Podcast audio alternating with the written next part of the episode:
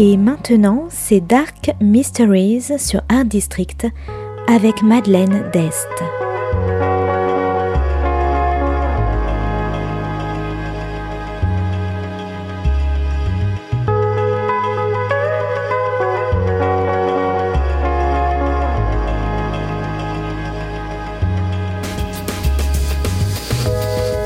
Welcome to Dark Mysteries, a book review show devoted to crime, mysteries, thrillers, and the dark side of human nature. I'm Madeline Diaz. Join me as I talk about great books in the crime and mystery genre. Today's book is The Family by Louise Jensen, published by HarperCollins in 2019. Today's book is all about loyalty, tragedy, and strength.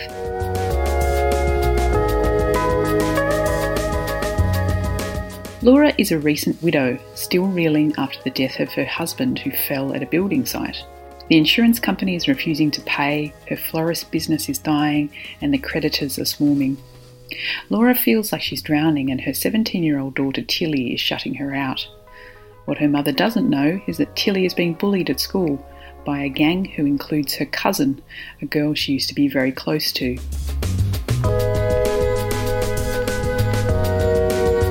Laura's husband was always her rock, and now she's lost and even her health is struggling.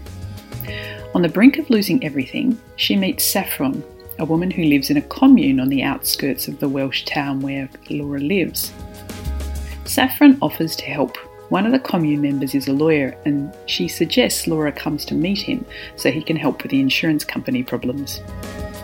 Laura agrees to visit and brings Tilly with her, at the commune, they meet the charismatic Alex, the lawyer, and both mother and daughter notice his attractiveness.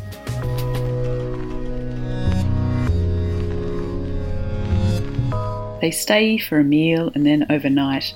Then, with an eviction notice looming and no income, Laura moves in with them. At first, Tilly is horrified, but then this means she'll be closer to Alex. But is Alex as helpful as he claims to be?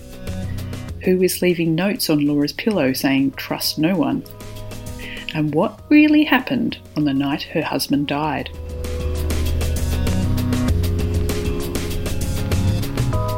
The Family is an absorbing psychological thriller set in the beautiful farmland of Wales. It's all about mothers and daughters, brothers and sisters, real families and found families. I was quickly sucked in and taken into this world where I worried for Laura and Tilly and what they'd let themselves in for. Have they joined a cult, as the rest of the town thinks of the commune? But of course, all is not what it seems, and that's what makes The Family a hugely entertaining read. There are more twists in this book than your tangled up Christmas lights, and secrets galore. The story is told through the eyes of Laura, Tilly, and Alex. Laura has lived a life of tragedy and trauma. Her husband's death is just the latest in her life. Now that he's dead, she has to find her own strength when all she wants to do is curl up and have someone else deal with it all for her. Teenage Tilly is also grieving, her whole life upended. At 17, she's finding herself. Does she want to be part of the social media generation, worrying about her looks and how she presents to the world, or does she want to do something more and bigger with her life? And what secret is she hiding from her mother? And vice versa, what's Laura hiding from Tilly?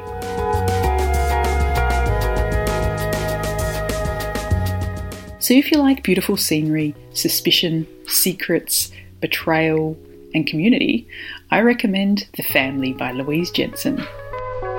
Thanks for listening to Dark Mysteries. If you have any feedback or want to say hello, you can contact me at Art District Radio by email at mde at artdistrict-radio.com. Or if you'd like to listen to past reviews, please go to artdistrictradio.com forward slash podcasts. And until next time, happy reading.